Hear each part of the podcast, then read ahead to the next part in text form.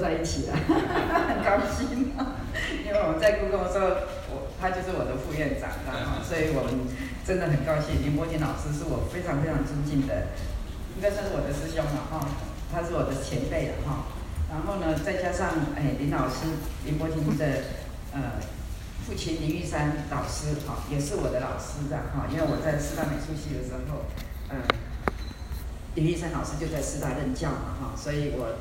常常在教课堂里面哈，就是跟着老师一起这样子，所以那林玉山老师也非常对我也很爱护哈，所以诶毕业之后哈，其实我当北美馆馆长的时候哈，也跟林玉山老师也常有接触哈，那林老师也送了一幅很好的作品捐赠给北美馆哈，然后诶呃其实呢现在在总统府的绿厅里面哈。就是总统的会客室哈，就正式对外的会客室里面有两幅林玉山老师的作品哈。那个绿厅的会客室是代表整个台湾文化的一个小宇宙空间哈。嗯，当年是我设计的一个空间，历任三任总统哈，一现在一直在使用。那里面呢有两幅林玉山老师的作品，我把它放上去的哈。所以哎，跟林伯廷老师 有很深很深的渊源哈。看到他就像看到自己的哥哥一样。好，非常高兴哈，今天有这个机会，诶，跟老林博群老师一起，然后也跟大家哈，那个有这样子的一个研讨会，分享一些我的工作经验哈。那当然呢，呃，在现在这个疫情防疫期间哈，大家还这么热心的出席今天的这个研讨会哈，可见大家对知识的追求的热忱哈，还有还有这样子的一个。这么的热心呐，哈，也很勇敢这样子哈，所以大家都戴着口罩，但是容我不要戴口罩哈，要帮我戴口罩，我要讲一个多小时，可能会还蛮辛苦的这样哈，所以我就跟大家距离远一点这样哈。好，那真的是哎，今天真的是很高兴的哈，因为今天这样子的一个嗯研讨会哈，就是台湾艺术史的书写哈，呃，当当时几个月前邀主办单位邀请我的时候，我就欣然答应的了哈。那诶，其实我今天也没有太严重的准备这样子了哈。那刚才林国庭副院长也提过了哈，就是其实我的工作生涯里面哈，一直都在这个领域里面这样子哈。那一路从这个，当然我的本职就是大学教授哈，从来没有改变过的，就是我的大学教职这样哈。其实我当故宫院长、当人民馆馆长、当国艺会董事长，都是坚持跟戒掉哈。所以我的本职一直是大学的。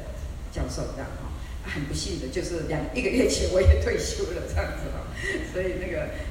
那个就借你退休了哈，真的真的，人家说我我我其实我自己都不觉得有一天我会退休的，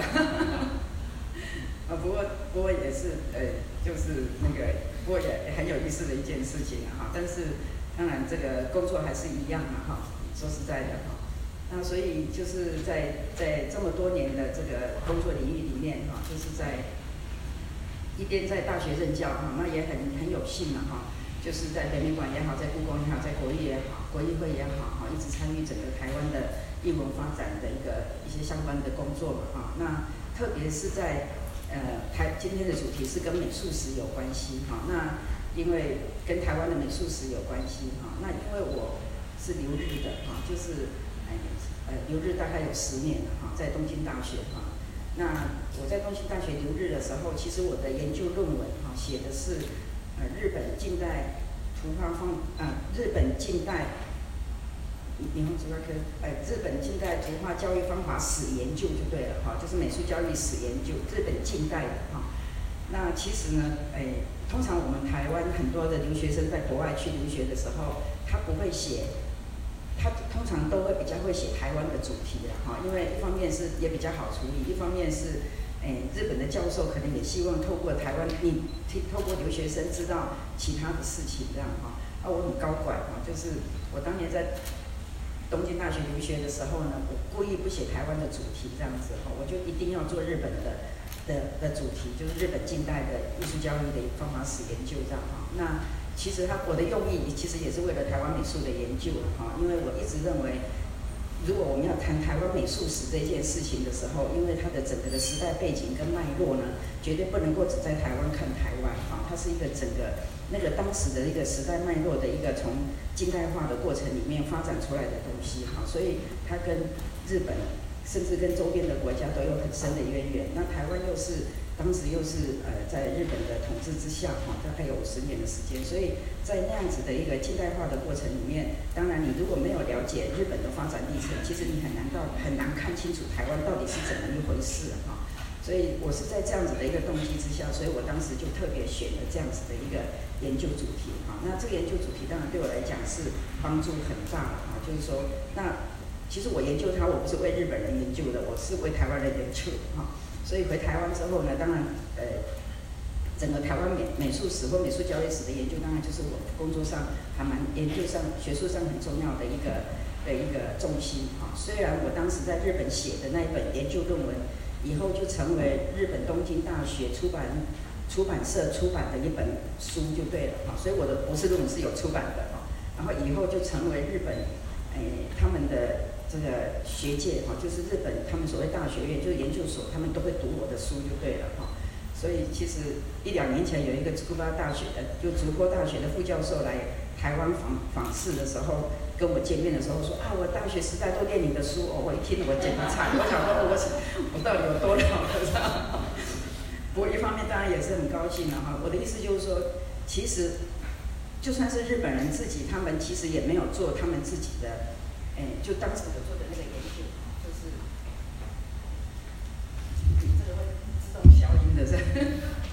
就是说他们也，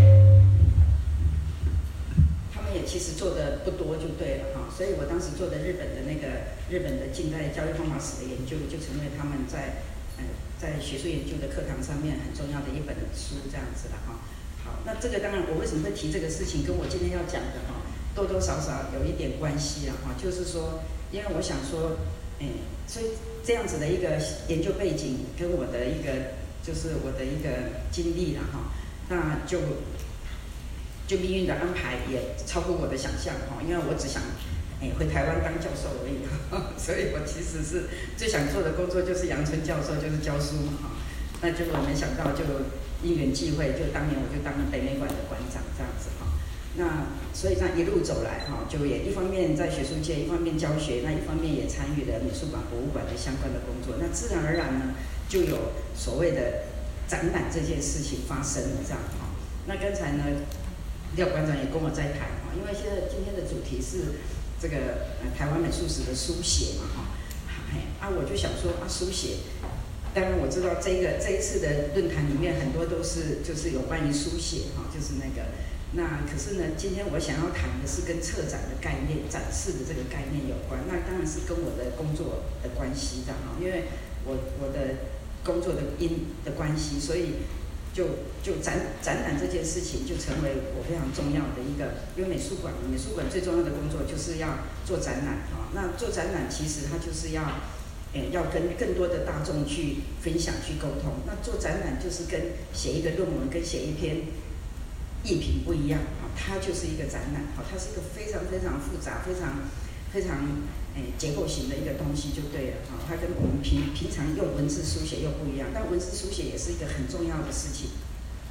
可是，在美术馆、博物馆要发生的事情，它就是要透过展览才能够跟观众去沟通，能够去对话啊，所以展览本身它就变成又是另外一个呃非常复杂的一个的一个工作这样子啊。那今天就是要来跟大家分享。这个事情为什么会有这样的展览？这个展览是什么样的状况会发生？然后他要用什么样的方式去呈现这个展览的内涵？哈，因为我们都知道，展览最重要的第一个要务就是要解决文本的问题，就是内容嘛，哈，就是你要展什么东西，你的论述是什么，你的内涵是什么？那那个文本当然就基直基于我们的研究的深度跟我们研究的基础。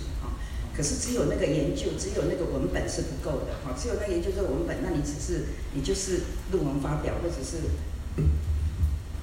或或者是这个写艺品这样哈。可是你要做展览，你要考量的事情就更大、更复杂哈，更更多哈。而且因为展览它绝对不是单一的事情哈，它有时候是跨国合作的展览哈，有时候是跨跨机构合作的展览，甚至是一个策展团队一起做的展览哈。然后这个展览呢，它必须也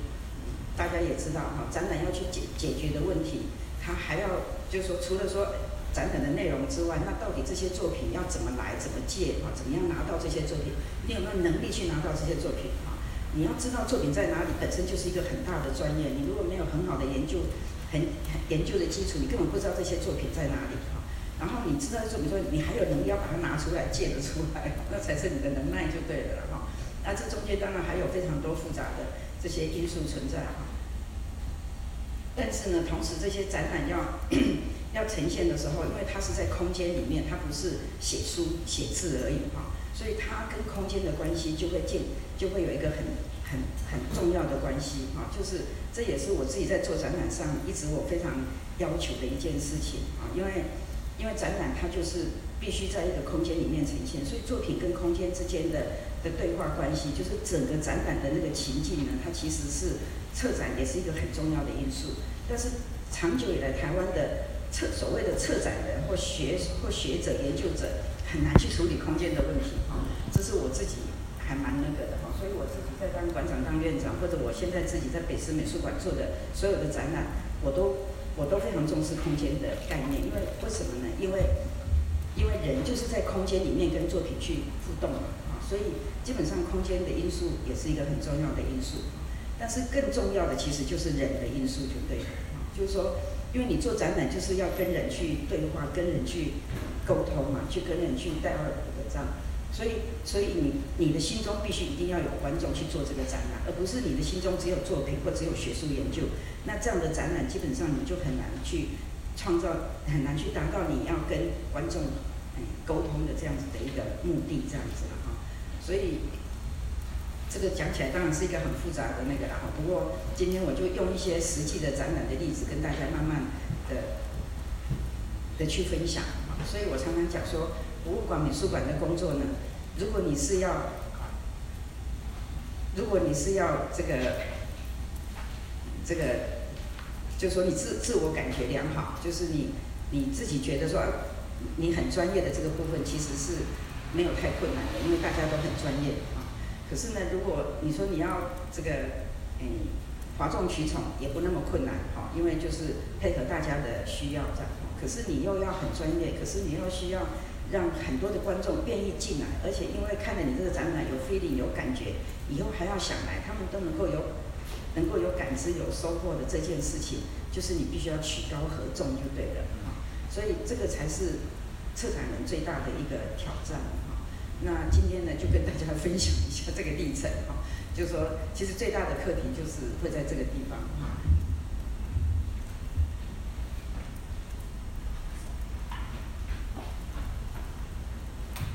好，好，那这个这个部分哈。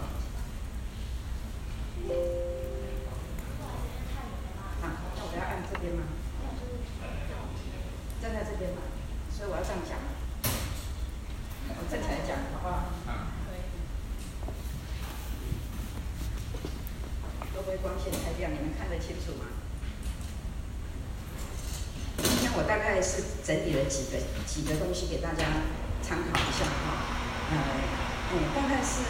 也就说有关美术史的相关策展嘛哈，当然我就是大概这些这这么多年来的相关的展览当然很多了，这些几个真的是比较跟美术史，特别是跟台湾美术史有关系的哈，好，大概从梅园农山南与郭伯川那个应该是我在当北美馆馆长的时候，呃，最初的一个台湾美术史跟台湾美术史有展，那时候也是我灵机一动哈。我就想说，因为我们都知道，在台湾美术史里面，这个郭伯川跟梅远农三呢是有很深的渊源的，哈，他们在应该是一九三九年到几年的时间，哈，那时候梅远龙三常常去北京旅行，那时候郭伯川也在北京，所以他们常常一起，啊，那也影响了郭伯川以后他的风格很多，哈，我想研究美术史的人都很了解，那梅远农三呢就更不用说，哈，就是那个背景之下，就梅远农三呢，因就当时的这个日本的的西洋的西洋画画。西洋画洋呃洋画里面，当然，诶，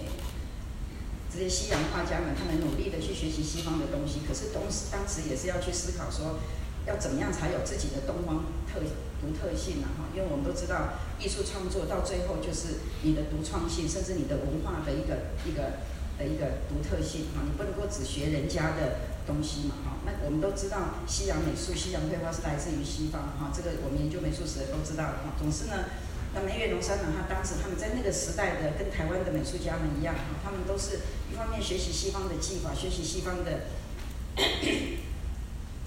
我没问题哈，我只是我很可爱，你们不要紧张。他们只是学习这个之外，他们也是努力的想要去追求自己文化上的的的呃的认同，或者是文化上的独特性哈。那那我相信当时郭伯川也是哈，是我们台湾的，我想我们研究台湾美术史的也知道，其实当时台湾的很多的美术家啊，也是很很矛盾、很很很很冲突的了哈。就是说，一方面他是台湾人，可是呢，他当时是被日本统治哈，然后都到日本去留学哈。可是他认同他是日本的，同时他又觉得他不是日本人哈，所以他们很多就像陈陈诚波来，像郭伯川都是嘛哈。之后他们就到中国去一段时间哈，所以那个时代背景，然后去中国的时候，可能又被中国人说啊你是日本人哈，最后才回到台湾说那我我其实就是台湾人之类的了哈。这个有时候想一想这种历史的脉络也非常有趣的哈。不过。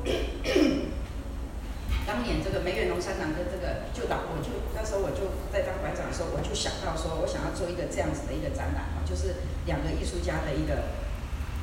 的一个交集的一个展览。可是做这个展览其实是很不容易的，这也要这也要天时地利人和就对了哈。所以正好那个时候，我跟梅远龙三郎的这个相关的他的诶，在日本的。就是拥有他的作品的一个很重要的的的关系人，哈，就是彼此认识是好朋友哈。然后梅远龙三郎的孙女呢，哈，等一下你们会看到他哈，他也非常的协助。那因为郭伯川当时郭唯美也非常的热心哈，以后郭唯美就捐了，也是捐了很多作品给北美馆哈，就那个时候，所以所以那个时候也是因缘际会，然后天时地利人和，所以就做了这样的一个东西哈。那是一九九八年的时候哈。那两千年的时候，其实我觉得这两个展览到今天应该还是台湾美术史研究非常重要的展览哈。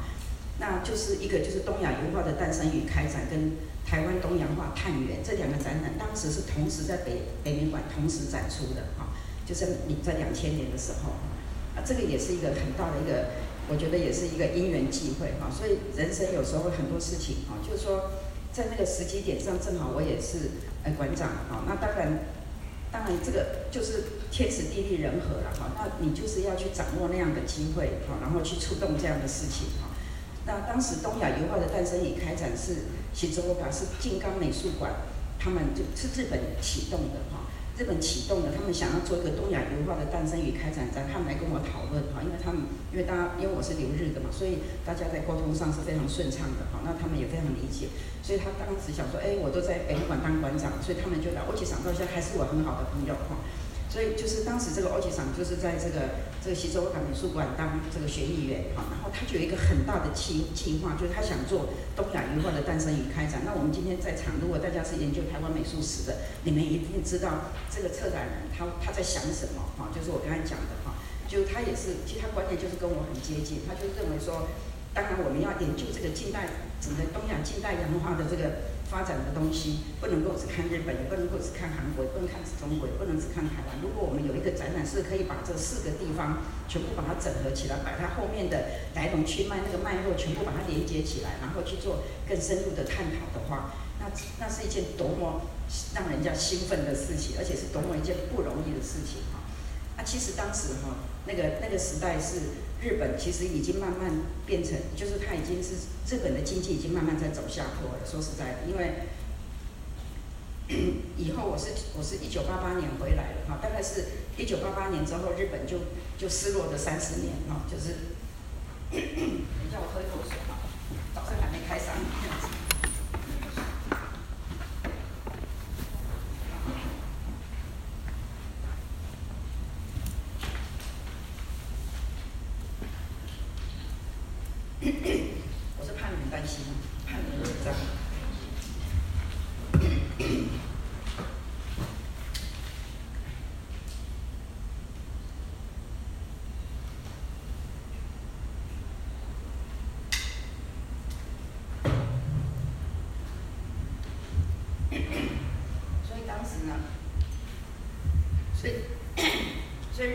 静冈美美术馆哈，当时他们在所以其实他们已经是失落的，那时候已经进入到经济开始慢慢走下坡了哈。在因为这个两千年要办这个展览，大概经过三年的准备哈，就是老师从一九九六年去当馆长的时候，他们就来跟我谈，好不容易在两千年我要离开北美馆的时候，这个展览才完整呈现这样哈。所以经过三四年的时间。那日本要做这个展览，它也要耗资很大的，因为这是连接四个国家的那个。那因为日本它是主要的启动哈，所以大部分的经费是他来负责。但当然，当时他就结合了这个台湾、中国跟韩国哈，跟台湾就四个四个四个国家了哈。那当时我就坚持的哈，就是说台湾就是台湾这样，然后中国，然后韩国跟日本这样的一个关系这样哈。那那当时呢，那个那个。当然，日本那个时候是还在那个经济上还是开始在走下坡，但是还可以撑得住的时候，所以我就很庆幸当时这个欧吉桑哈很努力的去拿到政府很大的资源跟接，因为我们都知道做事情也是巧妇难为无米之炊嘛哈，而且是做展览是很花钱的，我跟大家讲哈，所以我也很羡慕写研究的人哦，配合写一写就可以发票，做展览就是要去找钱找资源，要不然你根本就没办法做展览哈，所以当时这个欧吉桑他就。就在日本呢，他就就就就是有就找到一些相关的资源，不过说实在也很辛苦哈。那那时候他也常跟我讲，因为那个时候他们政府的的资源越来越砍，砍得越来越厉害，这样哈，所以其实也是很辛苦。那那同时就我们台湾啊各个国家，我们就一起来合作这样子就对了。那这个展览就巡回四个地方，四个国家就是。他们北他们在在日本，日本还巡回三个馆哈，西周和五国港应该有三三个馆，然后到台湾之后，在北美馆展完之后，又到韩国去展出，韩国展完之后又到中国去展出，这样哈，所以是一个非常大的一个一个展览计划，同时也是一个研究计划这样子哈。那所以那这个也是有史以来第一个这样子的一个这么宏观跟大规模的整合型的大的研究展。这个我个人一直到今天我还对他非常的钦佩的一个展览，这样哈。可是呢，这个事情空前绝后了啦，你知道吗？其实我当时的想法是，这个东西开始后面我们就要做很多很多的事情，因为对我来讲那就起个头而已嘛。哦，就好，我们现在总算我们可以一起来把东亚的整个亚洲的这个所谓的近代美术，因为我们都知道这个亚洲近代美术，当然跟整个西化的过程，当时的这个不管是日本的明治维新啊，哈，或者是中国的这个。这个跟跟西方的关系哈，这个相关的那个整个时代背景，然后当时的帝国主义哈，然后这个这个部分要去谈的时候，我想说，哎，这个应该是一个只是一个开始哈，可是没想到他就空前绝后了哈。以后呢，日本再也没有这个魄力去做这样的事情，因为他就没钱了，就是说他们就真的就是就是就是很就变成美术馆的资源就非常有限啊，所以我就跟他们开玩笑说，就就很可惜。那台湾也是一样，就是说我等下再讲，然后呢，这个。这个东亚油画的诞生与开展做的同时呢，我当时在北美馆当馆长，我就跟我的同仁说，就就他们来跟我谈这件事情的时候，我马上就灵机一动，我就想说，我们不要只做洋画，就是不要只做油画的诞生与开展，因为还有另外一块嘛，就是所谓的东洋画，因为我们知道台展就是两个部，一个西洋画部，一个是东洋画部。那当时因为台湾在前辈在我们的台湾美术史的这个第一代画家里面，除了西洋画家之外，当然也有。所谓的东洋画家嘛，好像李玉成他们这这样的艺术家这样哈。那那事实上台展在一开始的时候，在一九二七年台展也是东洋画部跟西洋画部一起的。所以我一直觉得台湾一直没有梳理这一块就对了，就台湾在学术界一直没有梳理。以后林之初说他是教材化嘛哈，那当时在这是时期，他叫东洋化，在日本叫做日本化，你知道吗哈？啊，所以然后为什么在台湾的台长会叫东洋化？它后面还有它很复杂的。政治因素在里面的，它的东洋化指的就是印度、台湾、日本、韩国这些，因为整个东洋，所以日本就讲，因为当时就是殖民嘛，所以他就是他自己国家叫东洋化，可是他其实是日本，他们叫日本化，但是他在台湾他就叫东洋化画布就对了哈。那那这个东洋画里面，当然其实它有一部分是这个要不要讲美术史吧？哈，今天在座有很多专家哈，我今天没有办法把美术史东西讲得很细啊，因为我还是以展览为主。但是，但是这个，这个，这个日本的的的这，当然日本的，特别是日本画的这个系统里面，他们从所谓狩野派嘛，哈，再来马路马路马路亚马奥丘，就是岩山印记，哈，然后这个塔克亚马后塞塞后就是竹山，西凤嘛，竹内西凤哈，西凤嘛哈，就是说四条连山四条派，它这个是它一个日本的一个，然后这些里面它当然一方面，其实日本绘画它也是有受到西洋美术的影响，所以他们一方面承袭他们所看就是狩野派的这样的传统，可是一方面他就开始像岩山印记，就是开始学习这个这个西洋的写生的写实的这样的一个技巧哈，然后一直到这个这个竹内西凤这样子的一个系统哈。就是我们讲的这个，那这个系统其实就影响到整个日本的这个这个日本画的这个部分哈。可是它其实还有一个系统，就是南浪嘎，就是南画，南画其实就是中国水墨哈。那所以这当然日本这个东西，然后当然还有他们的亚麻多尾，就他们大和会或者是所谓的 u k i y o e 这样子的一个系统，日本它这个美术的就属于他们比较是日本传统，可是它一般传统到，譬如说到这个。我看我看库拉天喜就冈川天心创设这个这个东京美术学校的时候哈，他是东京美术学校是明治二十年了哈，应该是一九八八七年吧哈，创设东京美术学校的时候，这个都跟美术史很有关，跟台湾也很有关系哈，就是说他当时是没有西洋画科，只有日本画科哈，就是这个又要讲说日本他们在明治维新一九一八六七年开始，明治维新四十五年里面呢，他前十五年就是。完全西化，然后第二个十五年就是国粹复兴，然后第三个十五年就是两边在融合，哈，这个就是一个改革的一个过程的一个一个两边的极端之后就开始那个哈。那乌克兰天行呢，他其实是一个，他是日本很重要的人嘛，哈，就是你们如果研究这个，一定也很了解他一个非常重要的，也是一个一个艺术艺术行政者，也是一个艺术教育者，哈，也是一个艺术家，哈。反正他也是在日本，然后也是一个思想家，对日本的当时的那个时代背景的影响是非常大的一个一个一个人。然后他也是创设东京美术学校的。那这个欧克拉天喜创设东京美术学校之后，他就把西洋画科完全排除在外了哈。所以以后西洋画科进来是黑田清辉进来，哦，才那个外观派才进来。那个是一八九六年的台湾成为日本一部分的，就我们学校成立的那一年嘛哈。所以呢，就基本上就是说。我要讲这个的原因就是说，那日本的这个日本化的这个部分，它这个我克拉天行之后呢，它当然就就就开始培养他们叫朦胧派，就是朦胧派哈，就是说他一方面，所以他一方面也在革新日本绘画就对了。所以包括在在进到明治大正昭和之后呢，其实他们的日本画当然也是不断的改革这样子。所以这个这个欧布拉天行，他一方面他是非常就国粹保存主义的。带头者，但其实他是非常西洋化的一个人，因为他根本就是最后就是到那个日本的呃，到他最后是波士顿美术馆的负责的馆长，呃，负责这个这个东洋收藏的哈，所以他其实英文是非常非常好，跟菲罗萨有关，这个讲起来又很复杂很复杂了哈。总之呢，但是他的观念就是认为说，那我要我要有。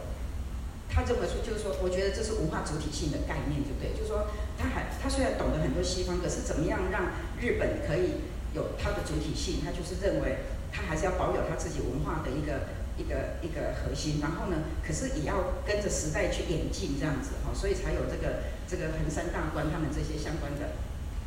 的这些人。我看好，等一下没关系，我就会很快把他们讲过了。他们都讲告诉我讲太多了，时间来不及。好。好，总之呢，就是总总之呢，这个这个这个，我在讲说这个日本话，然后之后当然就影响到我们台湾的香园古董也好，木下静来哈，还有这个林玉山老师啊，什么郭雪芙哈，曾经这些我们台湾的这些那个哈，这个整个脉络，整个这个系统，然后之后当然还有很多了哈，就台湾当时的那个胶彩画，所以我当时就想说。不行，这个我不能只做洋，不能只做这个油画哈，所以我就应该是一九一九一九一九九一九九九九七年左右哈，就是我就跟我的同仁说，所以所以接下来有台湾东洋画的探员，就是我其实找了林本源基金会哈，到现在我还是他的董事，叫他就是我，所以我跟你讲，做馆长或做策展人就是要能要有能力找资源的，要不然什么事都不要玩了哈。所以，如果政府给你多少钱，你就做多少事嘛。我可以讲，所有事情都不会发生的。我的一生里面所有做的事情，如果是政府给我多少钱做多少事，所有事情都不会发生的。我可以跟大家保证哈。那个时代是这样，现在可能比较幸福了哈。现在我看文化部能够给很多的资源哈，可是那个时代真的很难。然后呢，那个时候就我就找林本源，然后呢就用我就是也也就是也刺激我们馆内的同仁，当时是易婷啊，还有易纯他们哈，林玉纯哈，然后再结合景院吧，还是谁哈，就外部的研究人员，我们就开始，我就要求我们内部同仁也做台湾，呃，也做台湾东洋化的的这样的一个研究，大概也做了差不多三年的时间，所以就同时间在那个时间，整个北美馆就做了这两个展览哈。那等一下我再给大家看一下那个那个部分哈。那我觉得这个是很对我来讲也是很重要的那个哈。啊，可是呢，这中间哈，我我是觉得还蛮遗憾的啦哈，因为本来是，其实那个时代老师在北美馆也做了一九九八的国际台北国际双年展，现在也还是存在哈。那就是其实它是当时是就是说当代的东西跟这个其实是同时并进嘛哈。那可是呢，因为之后因为日本的这个的的应该是各各个因素了哈，所以就这个台湾美术史的研究的这个。的这个展览就没有那么的那么的丰富就对了，然后就有有那个哈。那接下来是二零一二年的时候，就是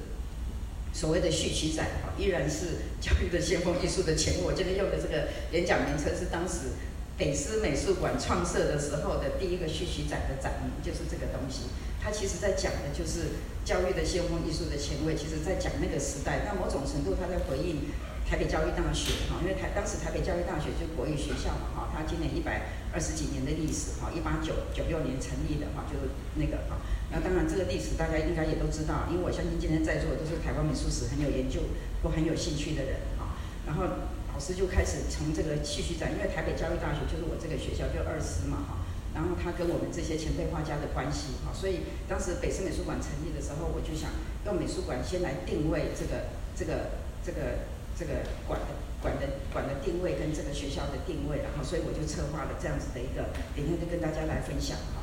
那二零一四年就做了一件，其实我认为我到现在认为是非常重要的一件事情，嗯，这个就是在台在东京艺术大学的美术馆，我们就做了一个叫台湾近代美术留学生的新生倾向，好的一个展览，这个那个是有史以来第一次台湾的近代美术那么规模那么完整的在日本。展出从来没有过的事情啊，因为日本从来也没有做过单独的台湾的那么完整的一个那个时代脉络下的台湾的近代美术家的作品，而且在哪里？在东京艺术大学的美术馆啊，东京艺术大学是什么地方？就是东京美术学校嘛，哈啊，基本基基基本上就我们所知道的很多的台湾的前辈画家就是在那个地方哈，因为当时台湾没有美术学校，也没有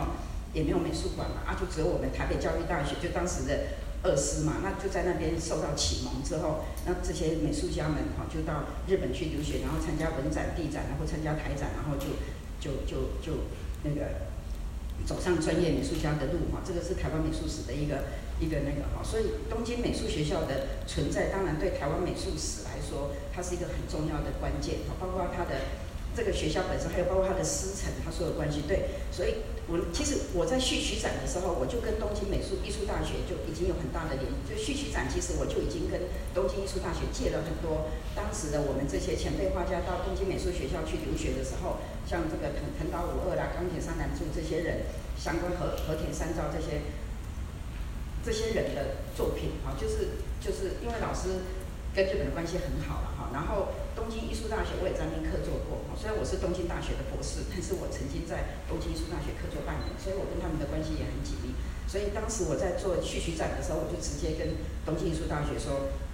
我就跟他借展就对了哈。那他们当然是很很支持了哈，就因为跟日本人做事就是一种信赖关系了哈，因为他很相信你，所以他基本上他是他就会支就会配合那。他说不相信你，你说实在你们都没有这样，日本人的个性也是很那个哈。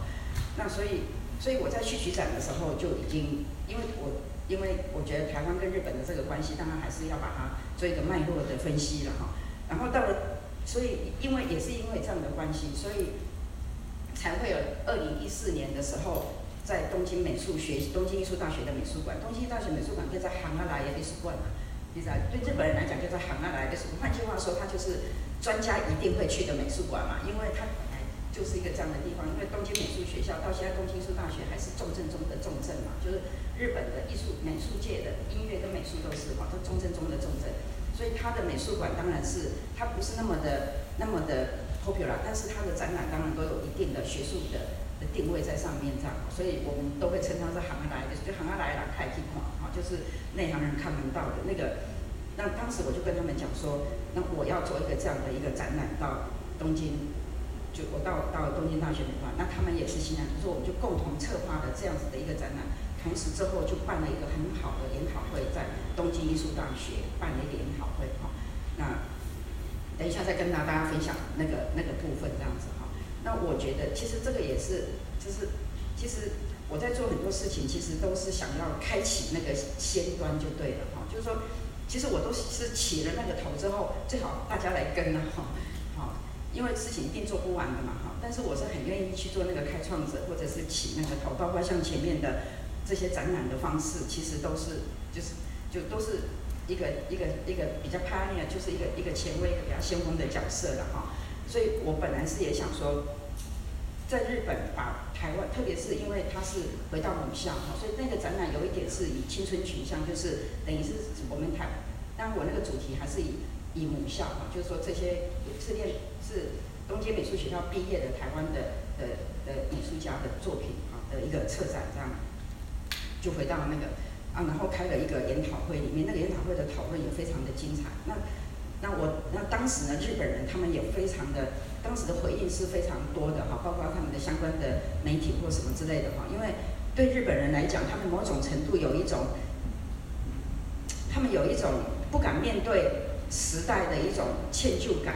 就是特别是学界的，因为学界人跟这些政治人物跟这些军军国主义的人是不一样的哈，所以他们对那个时代日本在亚洲所扮演的角色哈，就他们殖民统治啊，各式各样。然后在在文化上很多，所以他们在做他们的研究的时候，他们自己也跟我承认，日本的学界他们在做日本的美术史的研究的时候，他不像那个那个欧吉那么严那么勇敢的。我们在东亚文化的时候，我们可以把这个东西，就说他们还是很有点比较狭隘跟封闭的，不敢去面对那个时代的那个哈。所以，那我觉得某种程度是内心的一种歉疚感还是什么之类的哈。所以我觉得在东京美术学校的那个展览哈。很重要的原因是，他们去看到台湾的美术家在那个时代的台湾的美，然后他们也非常惊异的发现，原来台湾的美术家的作品跟日本人是这么的不一样，这样子，跟日本的当时的，包括跟他的师承，他的这些老师们哈，或者是那个时代上有这么大的独特性的这个部分哈，那所以那个那个东西，然后那时候也跟一些韩国的学者，还有包括一些来自西方国家的学者的一个研讨会。所以这个展览我觉得也很有很重要的一个，那也因为这样就有二零一七年的这个日本近代洋画大展啊。其实人跟人的关系都是这样一直一直串联的哈。所以不久之后呢，这个就就东京艺术大学那边就说，那好，那我你来了，我也要来，我我们也很那个哈。那日本近代洋画大展是我一直本来就想做，虽然在东亚油画的诞生开展的时候有做过一些，可是因为那个是四个国家一起整合在一起的哈，那。真正的日本的近代的洋画的整个的比较完整有规模的展览，其实没有做，台湾没有发生过，而且也不容易做。为什么？因为台湾跟日本没有直接的邦交。那因为你没有邦交的状况之下，很多作品是借不出来的。所以早期我们跟像早期老师在在在梅月农三郎的时代哈，就是那时候我要跟跟他们呃日本近代美术馆借展览的时候，他们是不能借我的，他们。馆长跟 curator 都答应我了，可他们送到他们的外交部就打回来了，因为他们跟台湾没有直接的这个，没有直接的这个外交关系哈，所以他们就不愿意把把作品借给我们哈。那个时候，那个，所以我有时候很讨厌日本哈，因为他们就是很很没 gas 哈，然后很怕中国这样哈。现在不一样了，现在现在看起来这几年真的是也改变蛮多的哈。可是他们内心里面是很讨厌中国的，可是呢，他们就是很没用的，就是就是真的真的日本人就这样，你不要看他脏，他们真的很很很没很没很没很没尬死了哈。所以呢，所以呢，他们是他们的政治人物了哈，他们的政治人物讲。总之呢，可是当然现在情况是有点改变哈。所以这个日本近代洋画大展的时候呢，其实有很多很重要的作品都是日本国宝级的东西哈，我全部把它借过来了这样哈。那当然，我觉得这背后当然有一些时代的转变的因素哈，就是说跟我当当年二十年前的那个不太一样。那当然一方面也是我跟日本的信赖关系哈。那东京艺术大学也好，还有相关的那个他当时的那个借展哈，这个近日本近代洋画大展大概是跟日本几十个这个美术馆一起合作的借展的作品这样子哈，所以所以才会有这个展览。然后呢，另外等一下会有一个小小的，就是台湾美这个东西啊，这个要讲另外一个故事哈。这个是谈这个我们台台台湾驻日本大使馆的故事这样哈。因因为你们知道，大使馆是国土的延伸嘛哈，那全世界都嘛知道说。你要怎么样在你的国土的延伸上去展现你国家的文化实力嘛？这个东西其实老师是非常理解的。我相信林国杰副院长也知道，我们在国际上做很多的交流的时候，这些国际的这些他们怎么样在他的这个使馆里面会去呈现他那个哈？可是台湾就很没有文化的这个，就是我们的外交系统了哈，就是很那个哈，所以我就去做了这件事情，等下再跟大家分享哈。那最后呢，康顺就是预告哈，两个新的展览哈。一个就是不朽的青春，台湾美术再发现哈，这个展览现在紧锣密鼓之中，跟也是严娟英老师的研究团队一起在运作哈。那我们现在已经有非常重要的的的成果哈。那本来是三月二十几号要要展啊，现在就不能展，我就把它延到四月啊，现在也不能展了，现在要延到十月十七号哈。因为为什么呢？因为我想这么好的展览。我不愿意让它浪费掉就对了。那三月四月都知道大家都还在疫情的这种恐慌之中，啊，这么好的展览出来不是很可惜吗？所以呢，我就想说，干脆就把它拿到十月，等大家都惊魂不是未定，都惊魂已定，然后心情我们再来好好的享受这个展览，好不好？哈。所以呢，等一下跟大家稍微小小预告一下。然后呢，现在我们有进行一个非常独特的东西，就是戴尔，就是跨世代的一个车展。这也是我现在想要点提出来的一个新的策展模式，就对了哈。因为我们以前看看，就是我我在讲说美术史的研究、美术史的展览，不要在台湾看台湾，在我们尽量能够去整合一样的道理，世代也要整合就对了哈。就是说，就是说，因为这个是延续的嘛，哈，人类的文明的历史是延续的哈，所以，所以这个这个这个戴尔的这个跨世代哈，就是现在盐水龙、林寿宇跟李明宏。啊，这个故事改天再讲给你们听哈。总之呢，我会我会觉得这又是一个非常新形态的策展方式。那我相信这个展览应该也会很很有趣。那你们知道林明宏当然是 contemporary artist 嘛，就是他是一个当代艺术家。那林寿宇哦，他也是我们现代主义的一个艺术家。哈，那严水龙就不用讲，是我们的那个。那我为什么把这三个人放在一起的策展方式？哈，这个就那个好，我这边就已经讲了半个小时，一张作品没看到的。他们很紧张，一直催我说：“老师，你赶快。”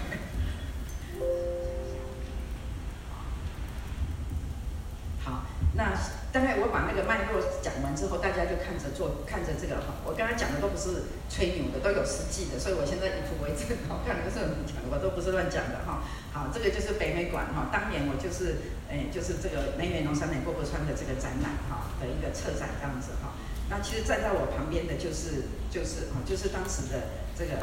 这个我们的海报哈的的一个的的这样的一个方式哈，所以你们就可以看得出来，梅园农山郎是郭跟郭伯川有多么的互相影响就对了哈。他们用的色彩或什么，然后你们也发现，你知道郭伯川的最好最重要就最那边应该是那那是郭伯川的嘛哈，他就是在纸上用油彩来画哈。那当然他为什么要这样做？他就是想要中西合璧嘛，他就会想说，我虽然是油彩，我学油彩，但是我要跟西方人不一样嘛，因为我是东方人，或者我是是是是中国人，或我是台湾人，所以他就就用中国的那个那个那个的纸，然后用油彩哈啊，可是你知道。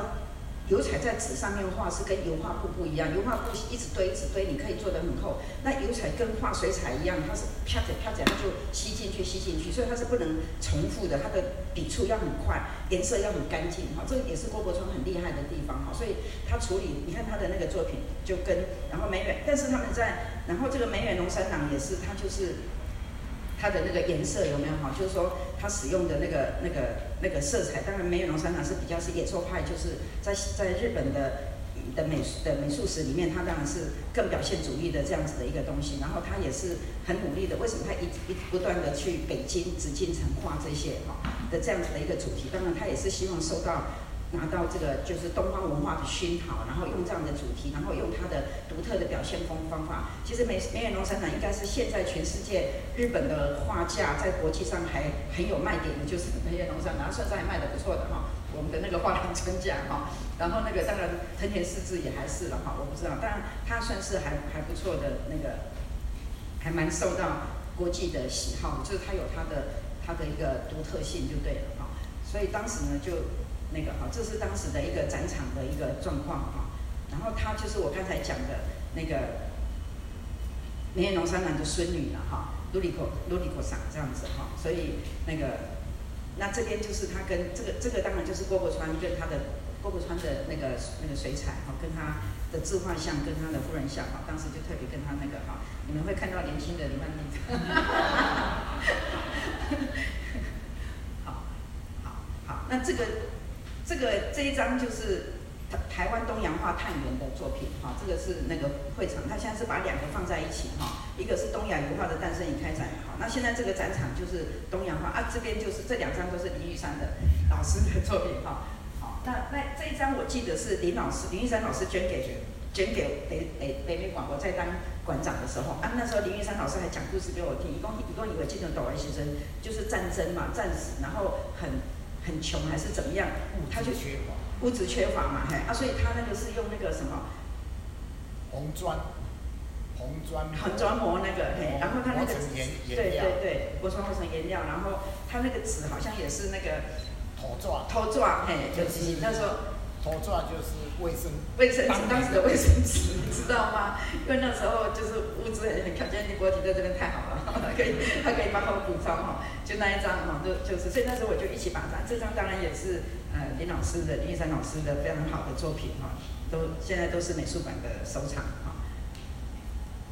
好，那这个就是我刚才讲的台湾东洋画探，就台湾东洋画探源跟。东亚油画诞生与开展的两两本图录的封面了哈，那这个东亚画探源这一张是香园古董的作品哈，我应该没记错哈。那其实东亚油画诞生与开展哈，它有好几本图录，这一本是中文图录，好，那它有日本的，有有有还有有有那个中国的的那个简体版，还有韩国的哈，就是在每个国家它都会有做它的一个图录，好，那这个也是很重要啊，这个也是我很得意的一件事情哈，这是当时在做。东洋台湾东洋化探源的那个研究的两三年的期间嘛，我们的研究人员哈，好内内部外部人员就做了很多的研究。那个时候呢，我们就有得到讯息，就是香园古董。你们知道香园古董在一九三一三三三是忘记了哈，就是表示第几届的台展的时候，东洋画布的时候，他就提出了台湾山海屏风，这个是能关大关，然后有一个北桃北北什么北北关牧巢吧，还有一个木林哈，还有一个。叫做什么？它总共有四四个四个作品，然后都是六曲六曲屏风哈，就是那个日本的那种屏风石的那个哈的这个的那个作品哈啊，这个是，然后他以后他就回台回去日本了嘛哈，这这个东西就拿回去了。现在在跟我讲话的就是香园梧桐香园真奇，就是香园梧桐的第三个儿子哈啊，这个是我到。马康龙去找他们，哈，就是那时候我们的研究人员，但我们就有知道说啊，原来这些作品都在都在都在他家嘛，哈，然后他也很希望，因为他他也很希望，虽然他是日本人，但这些作品是为台湾做的，所以他很希望这个东西能够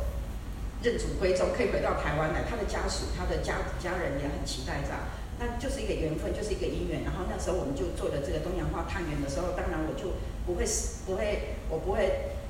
失去这个机会的了哈，所以我就带着我的馆员就去，就去，就去找了找了他哈。那现在这些作品都在北美馆，都我们都把它买下来了哈。所以东洋画的探员的时候就有展出哈，这三个大幅的哈的那个，然后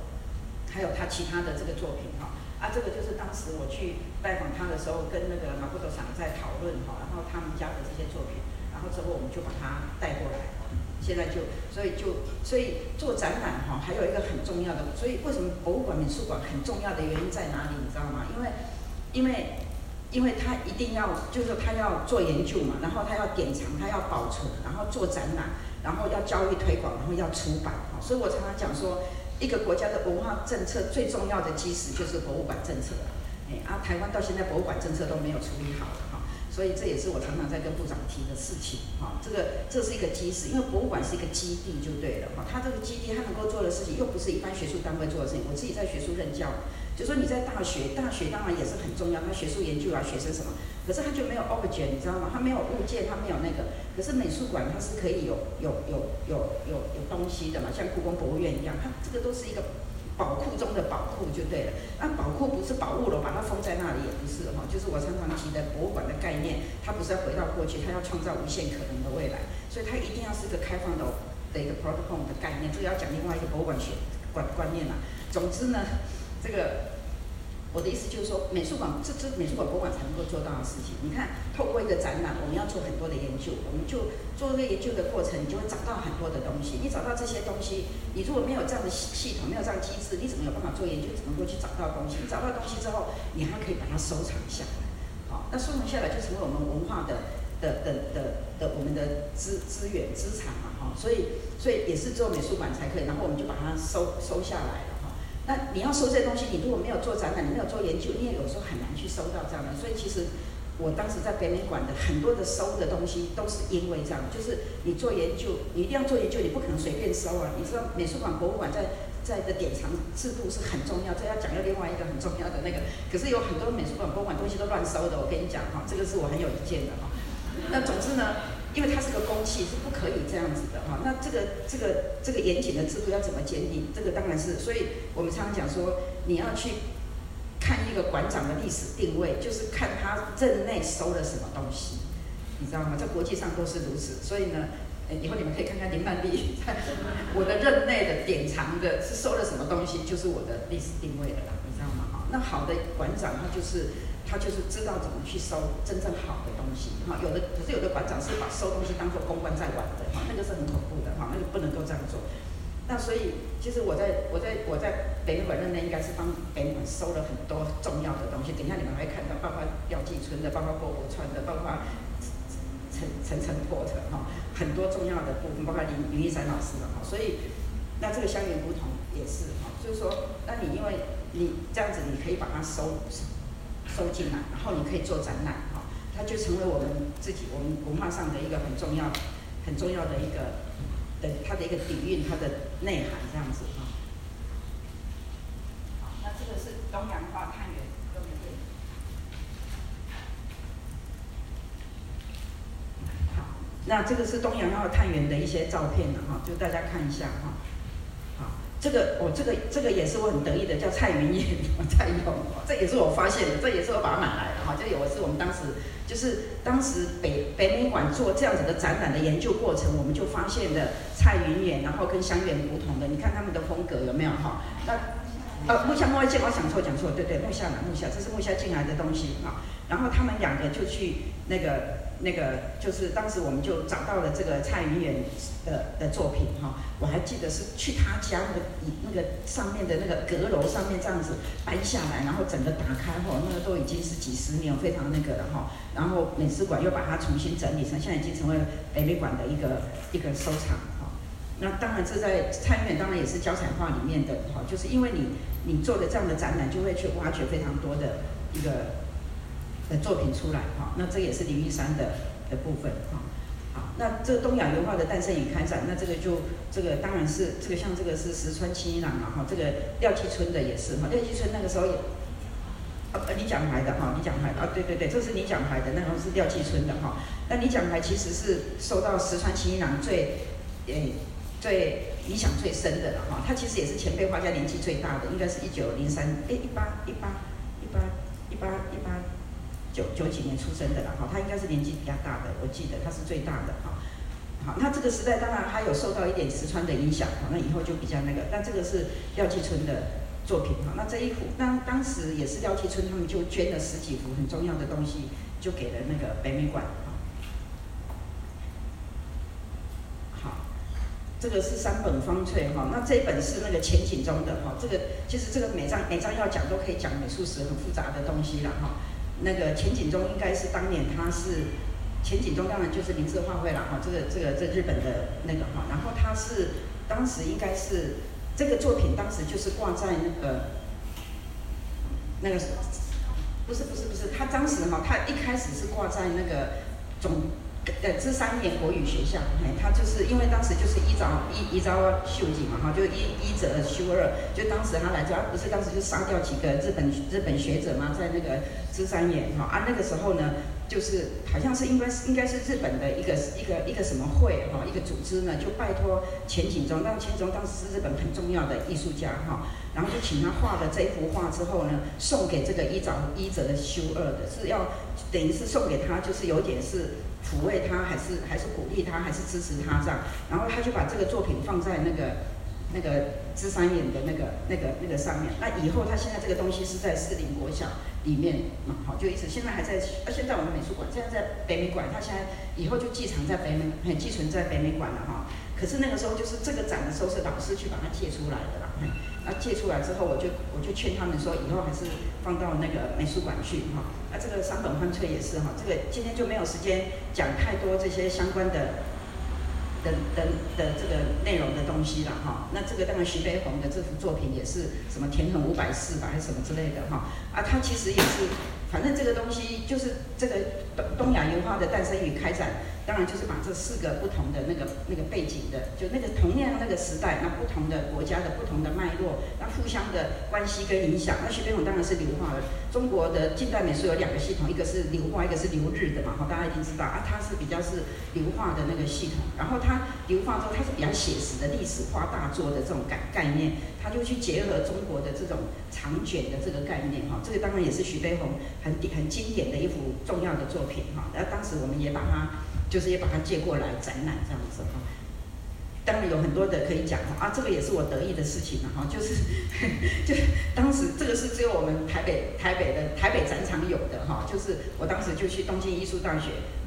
我就跟他讲说啊，我们的这些前辈画家在哪边毕业的自画像我全部要这样哈，就他们就带我去他们美术馆，我还记得他们就带我去，然后把他们全部翻出来啊，如果没有我去翻那些东西没有被翻过的，你知道吗？因为我们就台湾的，对，所以我们都是。他们是他们的校友，可是就当时的西洋画科，就我我那个黑田清辉，他有这个，就是就是希望他们就是西洋画科的学生要画自画像才可以毕业，就对哈，所以他们都有收藏这些所有的自画像在他们的就是他们自己学校的美术馆。那时候他们其实也还没有美术馆已经成立了了哈。所以呢，可是呢，这些作品因为跟日本没有关系嘛，他们就那个嘛哈。那我就想说啊，我这个时候不让他曝光，什么时候才给他曝光哈？所以我就跟要求他们说我要借这些哈。那他们也很很配合我哈，所以我就走了一趟日本。我们我我还记得，我就跟他们一起在库房里面一张一张去把它离抽出来哈，然后我们再经过经过整理之后，才有办法展出这样子哈。就是这个当然就是现在你们看到了，从刘景堂啊哈，哎，这个是林风敏吗？还是谁？哦，这个是李思巧啊，哈，然后这个这个李梅树啊，哈，那个郭伯川，对对对，何德来嘛，哈，啊，陈思琪，哈，好，OK，好啊，这个就是当时我们就是在这个就是在在在展览期间，我们有一些座谈嘛，哈，现在座谈的有施碧喜啊、苏苏正明、施翠芳啊，哈，廖德正老师，哈，这些相关的人在这里讨论这样子，哈。好，那这个就是就是当时油画的诞生与开展的时候的呃团团体照这样子哈，我们相关的前辈画家们的这些家属，所以就不用一个点名一个一个点名了哈，反正很多很多都在这里哈。那那上面就是我们当时的那个的的那个海的的那个海报哈，而且那你看到的那一张哈，也是我的得意之作，就是呃陈澄波的夏哎夏日街景嘛哈。应该是他第二次得到地展的的那个很重要的作品哈，当时老师就买了两张还是三张陈澄波的东西，啊啊啊！我如果当时没买，现在一定是很贵了嘛哈，所以当时我买的时候，我记得当时是要几百万买的啦嘿啊！可是那时候对北北美馆的收藏经费来讲，已经是很大的负担。可是那个时候我当北美馆馆长的时候，因为当时台北市政府也很支持了哈，所以。所以市政府也给了我们比较大的预算哈，所以我才能够去。那当时我就，所以我才能够去买这样的一个作品这样子哈。好，那现在跳到这边二零一零一二年的时候，就是诶，在北师美术馆哈啊，这北师美术馆讲起来又是一个很大的故事哈。今天可能没有没有那么多的时间，我们是十点结束吗？十点半。哦，十点半，好好好。好，那这个这个戏曲展就是诶，这个其实是两千零八年我回到。我回到，我我又回任哈，本来我就都是借调嘛，就是故宫嘛哈，都是在故宫，那个回任台北教育大学哈的的教授的时候，那就其实北师美术馆是我成立的一个一个馆这样哈，那那后面的故事还蛮多的哈，只是说诶，所以当时呢，我就想说，这个大学美术馆怎么样能够让它，诶，就是说，因为台北教育大学的一个历史背景嘛，哈，就是它是二师嘛，哈，跟一师的关系，然后它前身就是总督府国语学校，哈，那很多的前辈画家的作品其实都在，都是很多前辈画家都是在北师美术馆那个。在在那个台北教育大学哈，就四川奇一郎之类的这样的哈，现在所有的这些前辈画家的学籍也都在我们学校哈，就是说，因为以后一师二师的分别，就是一师是日本人读的，那二师是台湾人读的哈，所以以后就把，因为早期的有一些画家也是在一师哈，那以后变成二师之后，就把一师的那些学籍的台湾人的学籍也都归到台北教育大学这边来这样哈，所以当时我就想说。哎，怎么样来？就说既然学校成立一个大学美术馆了，第一个展览就谈这个，谈他的这个这个学校，因为它是一个大学美术馆嘛，哈。所以那那美术馆当然还有一个很重要的功能，就是它是可以用展览去定位这个展这个美术馆的的定义的，啦哈所以可以去定义它的定位这样子哈。所以就策划了这样的一个展览哈。那这个是哎，那这个这个现在你们看到的哈，就是也是我们当然就是我们前辈画家的这些。自画像嘛，哈。那刚才就跟大家谈到一个概念，就是，就是说做展览这件事情，它是很有学问的，就对了，哈。就是说，你同样要什么叫策展？策展就是讲故事的方法，就对了，哈。那你你有很多的材料，就我们做研究的人，你可能有很多的材料，哈。你想要去跟人家分享，可是你要有说故事的能力，别人才听得懂，啊，才会听得下去，啊，才会喜欢，那个叫做策展，就对了。啊，你不能够说把你做研究的材料就啵啵啵都拿出来而已，那人家就吃不下来，就是你就没有办法达到你要跟人家沟通交流，或者是产生更大影响力的效效果就对了哈。所以策展本身真的是是是要经过这样子的一个转化的一个过程啊，这个其实也是我非常在意的一件事情哈，就是说那个怎么样把一个这样子的一个内涵，好用一个什么样的故事的方式。可以去跟更多人去分享这样子哈啊，这个就是我讲故事的方式就对了哈。那这个这个故事呢，当然就是哎，因为北师美术馆它的一个空间是一个比较哎特别的一个空间哈，就是它是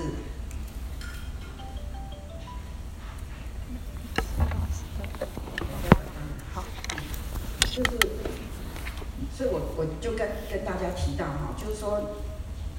就是说，做展览你一定要去思考空间的那个哈。其实老师看到很多像这种比较美术史或什么样的展览的时候哈，他有时候就是。就是你去看一个展览，跟读一本书没什么两样。阿你拿那里的锻炼到他扯了出来，你的不用来看展览哈。看展览其实它最主要，它还是要创造一种环境跟一种情境，是让进来的人他可以透过你的一个引导，跟你说故事的方式，他可以更深入的去理解更多的东西。这是一个。第二个呢，展览一个另外一个关键就是鉴赏，就看这件事情，你怎么看作品这件事情，是我非常重视的。那以前我在故宫的时候也是一样，其实我很强调这个部分就对了哈，就是说，因为一般的文史研究者或学者呢，他比较不会去想这个部分啊，因为老师有两个身份，就是我是教育者，然后第二个我是学艺术出身的，所以我对美学的概念非常的要求，对不对？就美感美学这个东西，整体呈现的美感对我来讲，因为那艺术跟美感是绝对不能分割的哈，所以，然后再来就是我讲的教育的概念，就是其实我做所有的事情都一定是。回到人的人的本位就对了哈，就是说我常常谈说博物馆为什么存在，不是为了物，是为了人的价值嘛。可是长久以来，我们处理博物馆、美术馆，我们都是强调那个物，而没有去重视那个人。哈，可是我讲说重视人，并不代表说我们不重视物哦，因为没有物就不用讲后面的事情了哈。所以那是最基本的，就是说，但是你你不是你的终极目标就对了，你把物顾好、保存好、管理好，跟洗地天子啊哈，就是一个人没有心脏就会死掉一样。所以那个是毋庸置疑的。可是呢，你只有心脏，你当行尸走肉也没用啊，对不对？所以你怎么样让自己活得精彩，就是那样，你要有非常活泼的灵魂，这样哈。所以那个就是你要去做博物馆的时候一个基本的概念，就对了哈。所以我一直认为，嗯，那个人的因素是很重要。你为什么博物馆要存在？就是要去跟每一个世代的人去对话啊。要不然你就是变成仓库跟保护楼的，后来那个封在那里，东西继续存个几百年、几千年也没关系。可是它就是物质的形骸，有什么意义？博物馆存在的，它就是要打开大门，它就是一个 p o r t a l 它就是要跟每一个世代的人可以去 dialogue，可以去对话，可以去交沟通，可以去创新价值，就对了。所以对我来讲，做展览就是这一件事情。做展览就是打开大门，然后我要用使尽所有的方式去跟当世代的人去做任何的一个交流跟对话，然后那个过程里面，我们可以在不断的创造新的价值，啊，这样人类文明才能够继续延伸嘛。啊，要不然你永远都在卖祖宗的遗产，那要什么意思啊？啊，那这不孝子孙啊。所以博物馆的存在是为了无限可能的未来，不是要回到过去。可是通常我们在博物馆学里面，早期的博物馆学的这种比较经典的概念，它还是一个比较保守，那个它就是比较回到过去的，因为它就是为了保存物才成立博物馆，所以它就会变成说，它就是要保存这些文物而已这样子。可是对我来讲，其实我在处理故宫博物院的时候也是一样的概念，对不对？所以它一定是要创造无限可能的未来，它不是只是回到过去。啊，这个就是我的手法。就我的意思就是说，你做展览呢，就是你要想尽办法，无无所不用其极的，把本来是很深的东西，或者是很怎么样的东西，可以创造一个让大家可以有能够便于理解跟接受的的的东西。啊，这个就是其实我们的课题就在这里嘛，哈。所以你孤芳自赏其实也很容易啊，因为我们都是专家，都是学者啊。看不懂是你家的事啊，对不对？那个叫孤芳自赏啊！我们要，我们要那个，我们要那个，不是对。然后我们要这个哗众取宠也很容易呀，对不对？因为大家都就这样嘛，就做这些比较 popular 的事情也很那个嘛。啊，所以最大的困难就是你不能够减低你的学术水准或者你的标准，可是同时你又要教育大家或吸引大家，让大家更愿意来理解跟接受，这才是我们博物馆存在的目的嘛，哈。啊，所以你的工作就是在这里了，就是说你就是要使使尽心力，就是处理这个啊，这个就是我的策略了哈。那这个像这个展览，我其实也是还蛮得意的一个展览哈。这个展览创造了几个蛮不一样的的概念，这样哈，就是因为北师美术馆是一个很不一样的空间哈。那我当时会让台北教育大学把北师美术馆成立，就是因为那个空间，因为我当时看了那个空间之后，我就想说我要让它成为一个新形态的美术馆。因为我们都知道，通常美术馆是一个白盒子的结构，它就是一个封闭的白盒子。因为这样晒，这是一个现代主义的概念，这样我们作品很好陈列这样。可是我们知道，当代的美术馆其实他们已经慢慢在处理光的问题，就是那以前我们在这种白盒子里面，就是用 spotlight 或者是什么去打那个灯嘛哈。可是事实上，最 comfortable、最舒服的光是自然的光，所以你们现在看到很多这种光的处理哈，像你像现在很多光的那个光片有没有？你一进去好像是自然光哈，那种感觉，它就是在创造一种一种自然的一种光的一种那个。那因为北师美术馆，它就是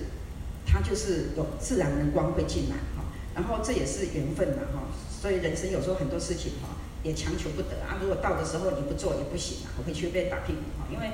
因为那个那个这个北师美术馆，如果你们现在看到它的这一面的这个光，如果你们常去北师美术馆的话，它是北面光哦，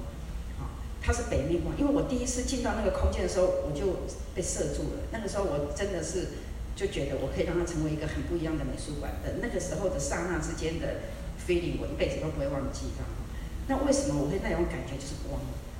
因为那时候我一上到这个空间的时候，那那时候这个空间还是初胚，啊，还不是能够成为一个美术馆的条件。然后呢，学校根本不要让它成为美术馆，啊，学校让它希望它成为那个 Seven Eleven 可以卖卖卖东西赚钱。因为现在大学都是校务基金，然后大学都要赚钱嘛。那这么好的地点，当然要去当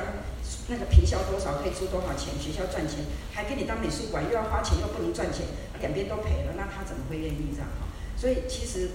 当时学校是不支持他成为。美美术馆的了哈，就是就不可能，就大家都那个哈。他当时是因为我的我的，我们那时候我正好回到从台北教育从故宫回到学校去的时候，本来我那时候就很高兴，想说哦，这下我又回来当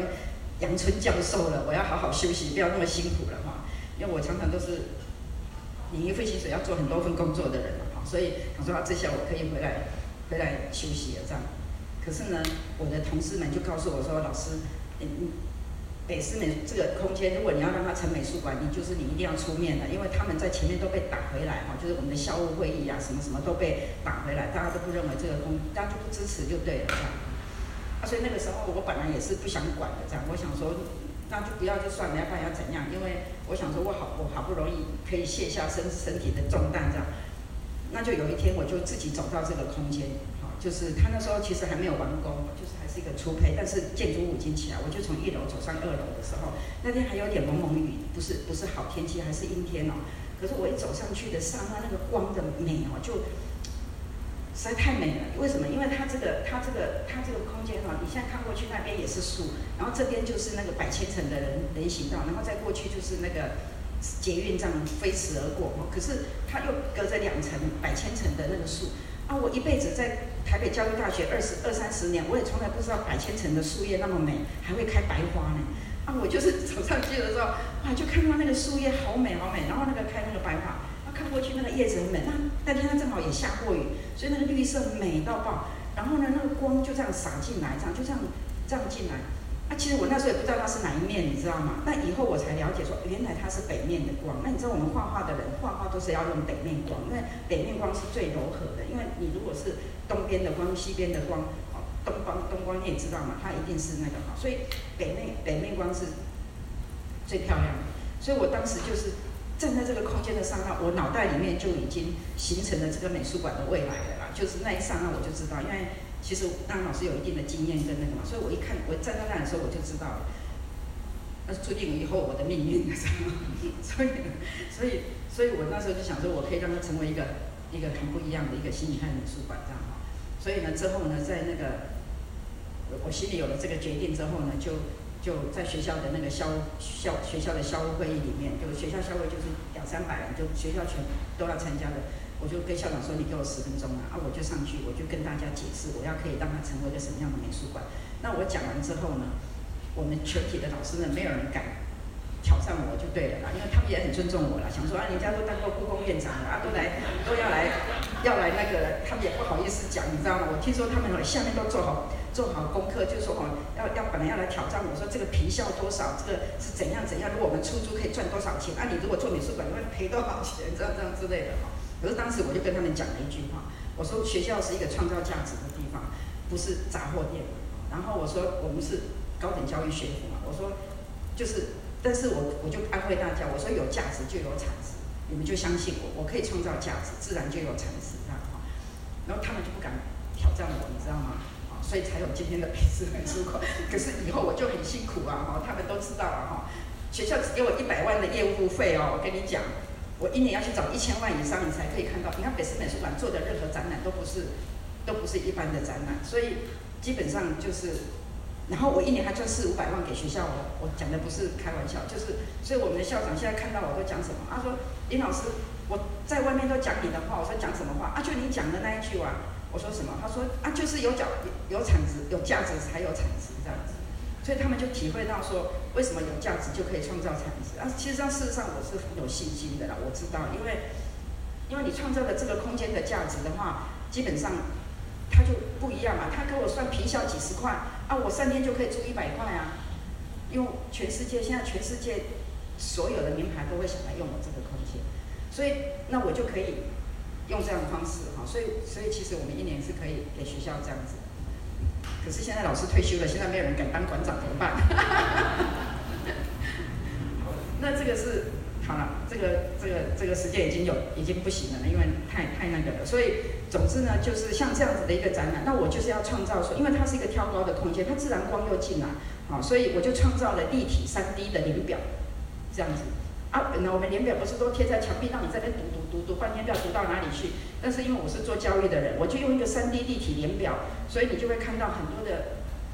就是一个是时间轴，一个是空间轴，一个是人的轴，啊，正好就三 D 嘛，好，然后他们就很多的学，就是老师带着学生来这边上课讲美术史，多棒啊，哈，他就可以用身体去了解人跟人之间老，就是什么时代背景的这些那个哈，然后我们还有还有很多的这个，譬如说我们的电脑里面的相关的资料什么。那这个展览我还创造了一个比较概比较重要的概念，就是就是因为我很不喜欢展览里面哈给我堆的写了一堆文字一些说明啊，我的兄弟是你看作品还是你看字呀，哈，所以呢。就说这个，就我刚刚讲的看的这件事情，所以我就让整个展场是很干净的。你要看的文字、你的历史、你说你都到这边来处理。你可以在网络上找到你所有的 information。可是当你进到作品的时候，你就跟我跟作品面对面对面就好了。你如果需要更多的 information，你可以在这个地方，你也可以找到很多的资料、很多的相关。所以我们有很多的规划跟设计可以帮助。可是呢，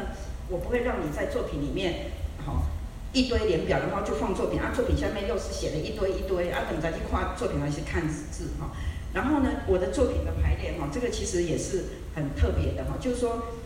因为我是学艺术的，对美学的的要求非常的非常的有我的那个就对了，所以我的那个展场是一个，就是说，就是说，它完全是以作品的美感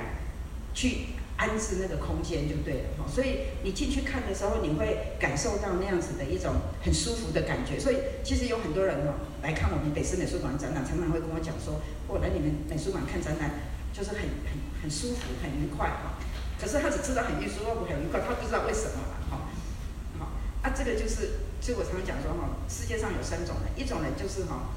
不知不觉视而不见的哈，他也不知道美跟丑，他不在意，很脏他也不觉得脏，美不美他都没感觉。一种是这样，一种是有知有觉的，就是说，哎，他看到他知道会美，还有感动，他会那个。那第三种人就是知道为什么好的那个叫做第三种人了哈。那我们当然都希望可以至少培养到第二种嘛，就是你是有 feeling 有感觉的。那如果你能够讲出所以然就更好，你就会把自己慢慢提升这样哈。好了，那这个是。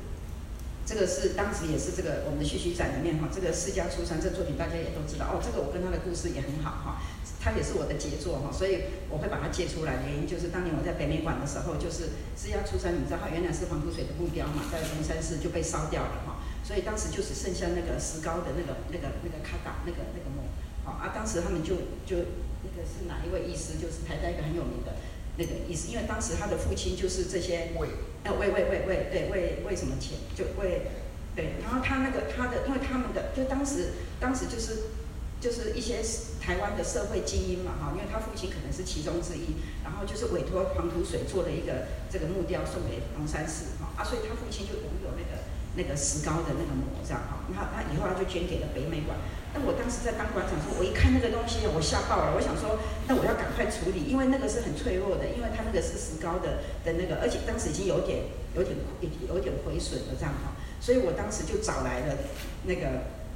普普天生他们、普浩明了哈，普浩明，然后相关的一些 bronze 的专家，就在我们美术馆里面，我亲自建造六六尊哈，就是把它翻腾起来这样。所以你们现在看到的四家出山的这个，就是当时在。在北美馆的时候，我们把它翻出来六六尊哈，那一尊就回到那个古多那个东山寺嘿，啊北北美馆应该保留两两尊还是三尊？有一尊就是在那个你们如果到北美馆的贵宾室，你就会看到，一尊在你们家是不是？好，对，那大概我我送你们，那就是六尊，我们大概做了一点分配。那那啊一尊就是，然后然后北美馆应该是保留两尊还是三尊？哈，就把它借来，啊这个也是黄土水的那个。这个是严国年的的那个啊，这严国年也是，他也是我在当北美馆的时候，他的严国年的太太来找我说，他们家有黄土水，就是当时他帮他，这是个木雕，很漂亮的木雕，然后一个砰砰砰来砰来了，我我，然后我去我去他家看了之后，我就觉得当然是很棒的那个啊，他他说要捐给美术馆这样哈，所以也是老师认认的时候把它收进来这样哈。所以都有他的一些缘分在，哈啊，这个讲到这个展览又有很大的故事哈，就是我讲的当代展示的概念了哈。当时我在做这个这个序曲展的这个东西的时候，我的一个原则就是我要让这个展览是一个当代的展览，而不是一个历史性的展览而已。就是台湾美术史的展览，当然也常常会看到这样哈。但是我我的策展概念就是它是一个一个当代的一个一个美术展这样哈。啊，所以我就要有一个人，他是可以把可以去跟这些我们已经过世的这些前辈画家可以去对话的啊。那我想了半天，我就想到那个蔡明亮这样子哈，我就把蔡导找来哈。我说，我说，我说，我现在要策划这样的展览，这样的主题，好啊，你我希望你可以来，也是参展艺术家之一哈。然后他说，他说他们都死了，只有我活着嘞。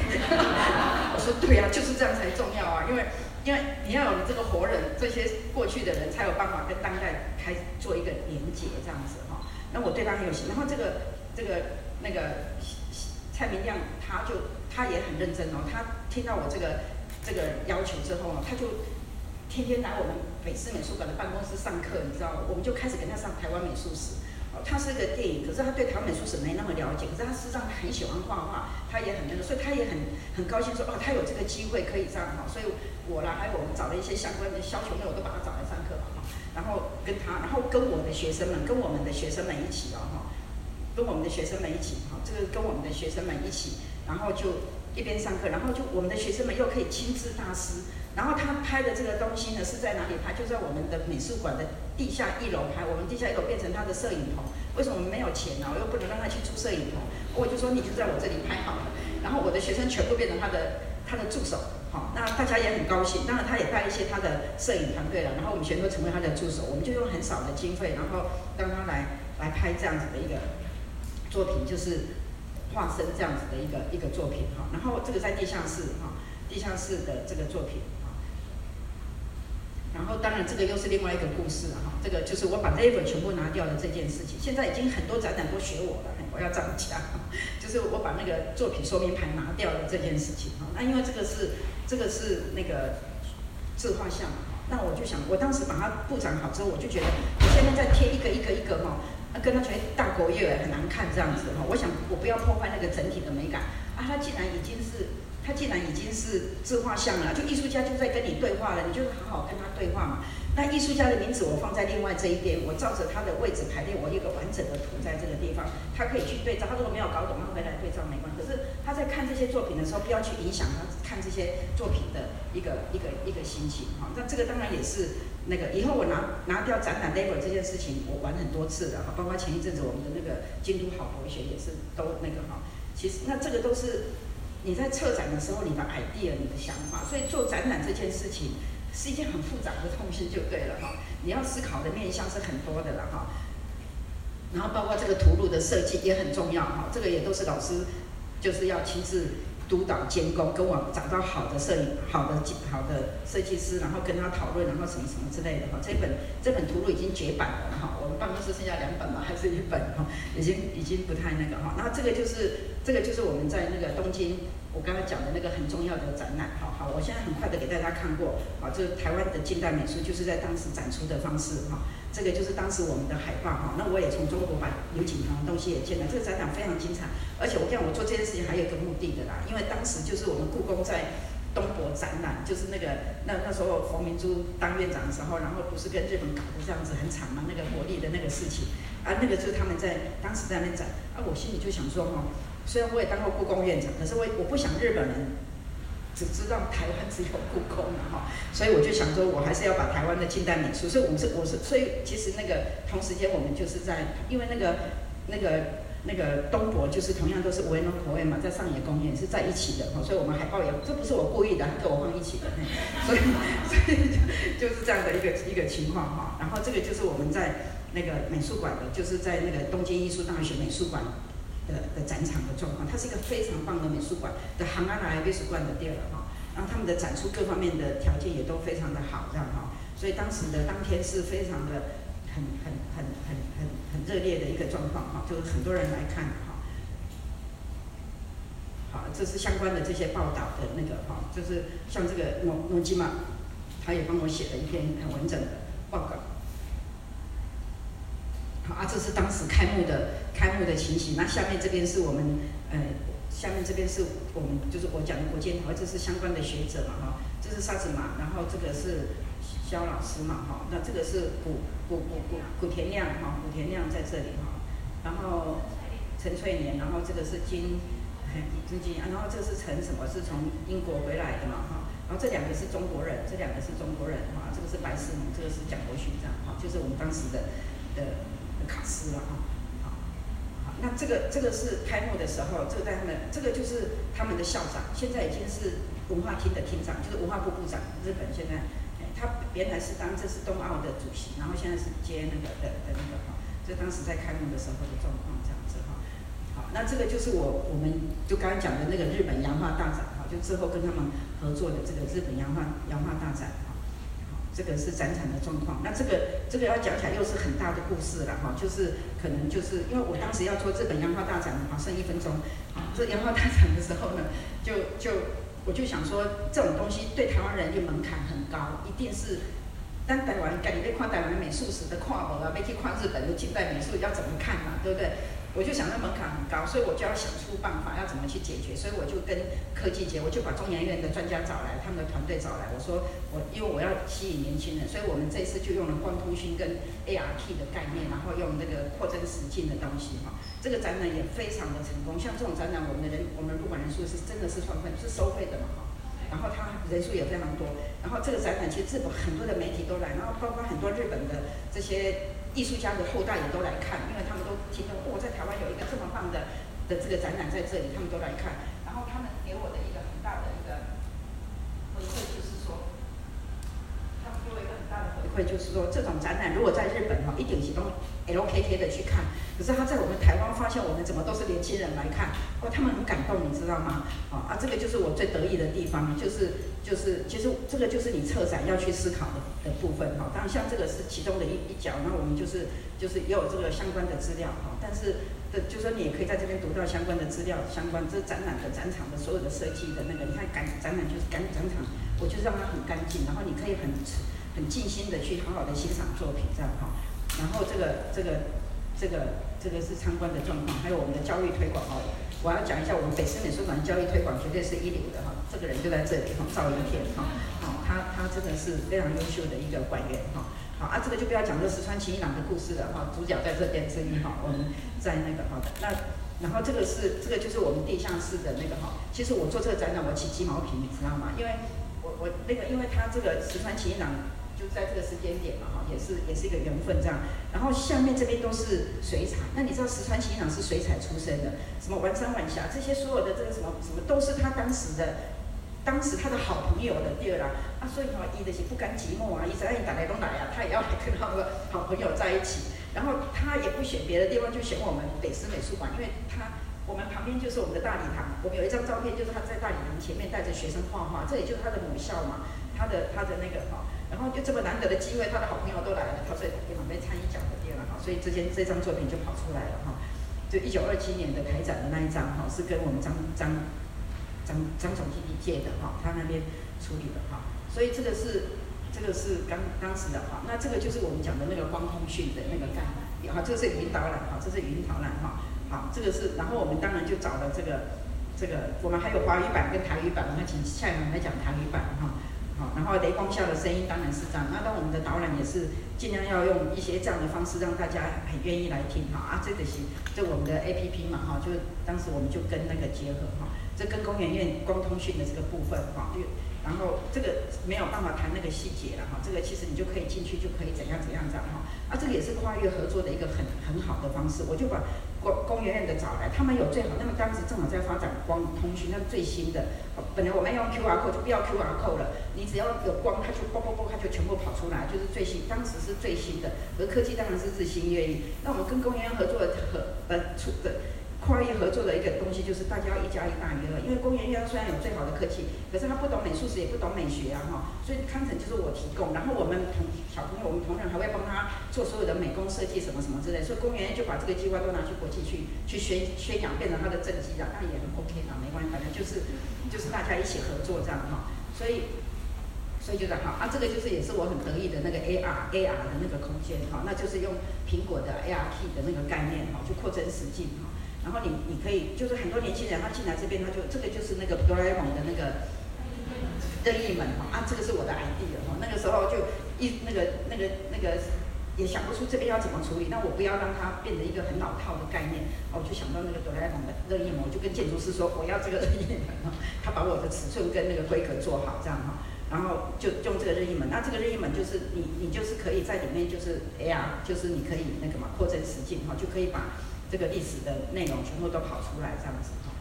好，就像大家在玩的这样子的一个状况哈。啊，前面上面的那个是上面的那个的那个诶画是没有的，可是你的手机上面那个画就会跑出来哈。这个就是我们的的扩增实境的概念，这样哈。像那那幅作品哈，那谁的作品忘记了哈？好，好，那所以所以然后老照片怎么样去？结合那个部分都是哈，所以啊大家来也都很高兴，看 他们就拍成这样的照片。那这个是也是哈，当时的一个诶一个一个状一个开幕的一个状况嘛哈，就就大家那个哈，这这个这个是相关，这个萨斯马神社哈，啊这个是那个日本日本在台协会的那个的主的版的那个哈，啊嘿嘿，然后这个是那个哈西高湾借狗哈，然后这个是秋衣人哈，文化部怎么样啊？这边是我们校长，啊这是当时的文文化部的次长这样啊。杨市长，嘿，好，然后这个就是我们这个展览有两天的研研讨会，好，那个研讨会也是非常精彩、非常严谨的一个研讨会，好，好，那最后跟大家简单的分分享一下下，就是那个这个就是也是我的杰作，台湾税，哈，就税的这些美叫做税章，啊，就是因为现现在去当那个那个日本的代表之后，就很多企业界或我的好朋友回来了，搞搞工。曼蒂啊，你去改处理谁？他那个我们的那大使馆刚没跨境哈，就是就是很很很，就是完全没有办法呈现我们台湾文化艺术的的一个内涵这样。那那么多人，因为代表国家国土的延伸嘛，那这样太可惜了这样。就叫我那个，那谢谢代表也拜托我做这件事情啊，所以我正好去日本做事情的时候，我就顺便去看他看了一个空间嘛，啊不看还好，看了真的傻眼就对了哈，就是说他真的就是就是因为历年来他就是那个空间本来是一个很棒的空间，可是因为工作人员不懂嘛，他也不是故意的哈，啊，那个东西都是乱塞乱放就对了哈，所以呢，我就问他们，他们就说那个，我说啊，那这个这个一进来的大厅的那个那个那个咖那个桌机哈，啊怎么怎么是破一个洞，它上面就给它放一个塑胶布在上面哈，然后要不然就是那个一朵花，一放个花盆在那面，还是塑胶花之类的哈，啊那个东西都一家具的摆法也不对。啊，他也挂一些作品，作作品的挂法也都不对，这样子的，啊，所以我就没办法，我就想说，好吧，那可是我要做这件事情，我就先做了一件什么事情，我就告诉那个代表处的人，我说我作品要上之前，所有的光都要处理过，所以我就请阿 k 先生，就是那个东京艺术大学的美术馆的阿 k 先生，他是照明的日本的一流的专家，我说你去这个空间，把他的间接光跟所有我要挂作品的光，你都先把它处理好，因为光是很重要，光不对作品的。检测就不会正确这样哈，啊，他是很大的专家。然后我说我没有钱，我们钱很少，你要用最少的经费去处理这个部分。所以我作品要进去之前，他就把所有的，他就已经把那个环境观都处理好了哈。所以作品上去之后就非常非常的、非常的的的漂亮这样哈。好，所以这个你就会看，其实我只放几件作品哈。现在你看到的这是李梅树的，这个是郭伯川的哈。我跟你讲，这些所有的作品都是我个人之力，就是我不是从任何一个美术馆、博物馆去借，都是跟私人，然后大家也因为很支持，他们也很很很很配合哈，所以完全不是从国家。这个就是那个李梅李石桥的那个新店，哇，这幅画真的有够漂亮的哈，那个。就就本来哈本他这个是从电梯出来的那个那个角度，他本来放了很多他们在外面办完活动回来就有很多那个立的那个布旗，就跟垃圾堆一样，这样你知道吗？反正那个东西都是用堆的，用挤的，就是了。我就叫他拿开，然后这个空间一放这个作品，我的天呐，那那个哈真的有够那个，真的是非常好。然后李思乔的厉的作品的厉害，就你近看哈什么都看不出来，你远看所有的东西都出现。他哈他真的是一个一个很很杰出的一个艺术家哈。那我非常喜欢他的。颜色的那个处理的那个方式嘛，哈，所以这也是我挑的一张哈。然后这个是颜水龙的那一幅作品。那我在讲说，其实挂作品也是一门艺术，就对了。什么样的空间要摆什么样的作品，尺寸大小、颜色都是有关系的哈。这可不是乱摆的这样子哈。然后另外，它它那个我们的代表处是两边，这边是公的，啊这边上去楼梯上去就是我们的官邸这样，啊楼下也是一个宴会厅。那我这边就把年轻艺术家的，这边是前辈，这边是年轻艺术家的作品，就帮他策划了一个展览哦。这是林书林书凯的的东西哈，就帮他策划了孙培茂的作品啊，就是他比较是年轻的，然后进去的这个那个那个那个诶会客室哈，我跟你讲，这个椅子我都重新排过的呢。他本来都不是这样，你知道吗？有说起来得个鸡，我说来得个鸡啊！排东西是有气场的，不能乱排的。而且你那种，好，所以我那个，然后我排完之后，那谢代表就跟他们讲说：，现在你老师排好了，你就全部把它照相照起来，以后都不可以都都要照这样排。好，啊，真的排起来就不一样，你知道吗？啊，你东西没有排好，那个气场就不对，挂画挂上去也不会好看嘛。啊，你光线不对，你画挂上去也不会好看嘛。啊，事情就不能做那个九斗汉法，不能做一半的啊，就是说。其实这种东西都是要处理的，哎，啊，这里面的宴会厅的的的那个哈，许胜宏的作品哈，啊，这个就是我们当天。开幕典礼的一个状况这样子哈，也是来了非常多的贵宾哈，所有的日本的这些国议会不是国议会国会的这些代表相关的那个哈，那我跟那个在在致辞的状况哈，就那天真的是非常非常热烈，然后谢代表也很感动，就对，他才发现说哦，原来台湾艺术这么强，台湾文化这么有说服力，然后来看的人都很感动，你知道吗？我就说哎，那我们这么多宝哈，我们竟然都不知道要去秀，实在是太可惜了哈。好，这个就是那个当时贵宾的这个合影这样子，然后那我当时跟所有的的贵宾在讲解这些作品哈。好，那这个展览现在当然已经已经结束了，那时候也邀请李明树的家属也一起过去这样哈。好，这是郭文美哈，那他们也很高兴哈，就是那个，那最后的了哈，最后了，最后好，这个预预告一下不朽的庆祝，台湾美术再发现哈。这个故事哈，又是一个很精彩的故事。黄土水，黄土水的这个少女胸像，哎，我看过的人举手。其实包括严建英老师们的团队，台湾这么专业的研究者都不一定有看到这一张作品。好，这个作因为这个作品都在那个大道城工学校，现在是什么太平国小的那个的的房间的那个里面这样。好，其实。二十年前，就是我在当北美馆馆长的时候，我知道这件事情，所以我就去去了他们学校，跟他们的校长。那当时我看到这个黄土水的作品的时候，就就就非常感动，就对了哈，真的是一个很棒很棒的作品，这样哈。那时候的的那种感动的感觉，我也是一辈子不会忘记的。就是黄土水的东西，它是一个写实，但是它的写实的精神性非常非常的强，这是一个好的艺术家绝对绝对具备有的能量，就对了。然后，然后我看到这作品的时候，我当时真的是非常感动。然后我就也跟学校商量说，要不要让它寄存在美术馆或什么之类的。啊，不然它都封在封在那个教室，封在他们的校史室里面，一般人也看不到。然后，因为他们又很怕被看到，所以因为他们有安全上的考量，所以他也不敢大肆宣扬。所以的周杰郎可以去看到，对不对？哦，所以他不是把它封起来，可是他也不算是正式公开。哦，那我就跟他们讲说，这样太可惜了，因为黄土水的。哎，大理石的石膏做的的雕像，顶多就是两个两个吧，就是就是甘露水跟他，哎，他因为这个很少的，就是黄土水的很重要的作品的。结果他们当时我没有办法说服他们这样子哈。那经过了二十年，经过了二十年，我念之在之，我没有忘过忘记过他，我心里一直耿耿于怀这件事情。然后一直到了这一次，所以人生都是缘分啊，我都觉得。结果呢？这一次就这一次，就是因为我们的这个研究团队在研究的时候，那严老师们又提到这个东西，那我心里就想说，那我再来试试看好了，我再来试试。后我就透过我的方式，因为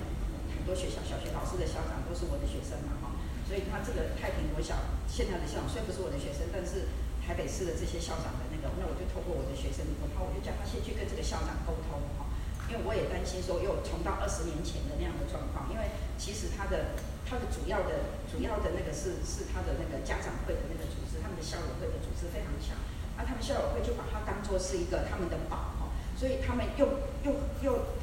就说就说对他们来讲就是一种保有他，可是又又很很辛苦，可是又不能够失去他，就是就是卡在那个地方也是很很那个这样哈，所以我就跟校长沟通，校长也可以理解，我说怎么怎样，就那一天我就去之后就跟。跟跟严老师这个团队过去哈，然后那跟他们大家沟通，那也经过一番的努力这样哈。可是呢，你知道吗？我当年我当时看到他的时候，我当场出来，因为他就不复当年我看的那么美了，你知道吗？经过二十年哈，好啊就就为什么不美？就变成他就好像那个美女没有洗澡这样哈，然后又污斑啊，好污污渍啊什么这样，就就就变丑了。就对了，然后他把它放在一个，当然他们很努力的放在一个大的玻璃柜后，把它保存起来。真的，我很佩服太平国小的的校友、师生、校长，他们对这个作品的用心跟努力，知道吗？可是呢，可是他们就是不是专业的美术馆、博物馆嘛，哈，所以他就没有办法发挥我刚才讲美术馆、博物馆，它可以保存，它可以修复，它可以展览，它可以推广，它可以把把这个作品的价值可以可以让更多。它是我们台湾文化的那么重要的内涵，就可是。他们就没办法去做到，他只是能够把它保保，可是他又没有办法，因为他就就就那个嘛。所以我经常看到之后，我我就跟他们讲说，不行，我说这样下去蛋了。我说这个作品，我不知道他有没有可逆，不能回得来这样。我说我今天回去之后，我马上打一通电话，我把我把日本最好的修复师找来，我说我马上处理这个这个作品哈，我希望他是可以回得来的这样子，所以我回去之后我就马上跟莫米先生联络，我就打电话给莫米先生，就就他也是修复黄土水的那个那个那个水流群像的修复师，他是非常非常非常厉害的一个修复师。那他跟我是非常非常好的一个，就我就说你就立刻过来，反正你就是立刻过来就对了。然后你要来看这个作品，然后你要告诉我你有没有办法让他回来原来的样子。我说他原来有多美，你知道吗？好，结果呢他就马上过来，好，然后我就那天早上我就带着他马上又到现场去，我简直是吓到，我想说他如果告诉我没办法亲的话，那真的会很遗憾这样哈。结果他就跟我分析说怎样怎样，为什么会会放缓，为什么会怎样，为什么会有污渍，为什么他就把所有的理由都讲给我听。我说那为什我说你可以吗？他说他可以，他说可以，但他回顾到二十年前我看到的那个很美，所以呢这些事情就好。那也透过这样的一个努力，我也跟学校这边也沟通，所以所以他会重见天日。好，就在我们这个展览里面，你们每个人都会看到这个作品。好，然后正好我说人生的事情有时候缘分没有到，你强求也没用。他是一九二零年黄土水的作品，今年是二零二零年正好一百那二十年前。我的努力没办法那个，那二十年后也因为这样的机缘，好，那么他真的是基本他就是黄土水在他死掉的时候的遗作展的时候出现过一次，那从来就没有被展出，所以基本上台湾的研究者看过他的人很少这样子。然后这个是，那这个这个展览还有很多精彩的东西，然后我现在先在这里先保留一下，然后接下来就是那个还有一个就是我刚才讲的盐水龙跟这个零售里面这个是一个跨时代大家的一个展览，啊。好，我已经超过十五分钟了，不好意思，啊，谢谢大家。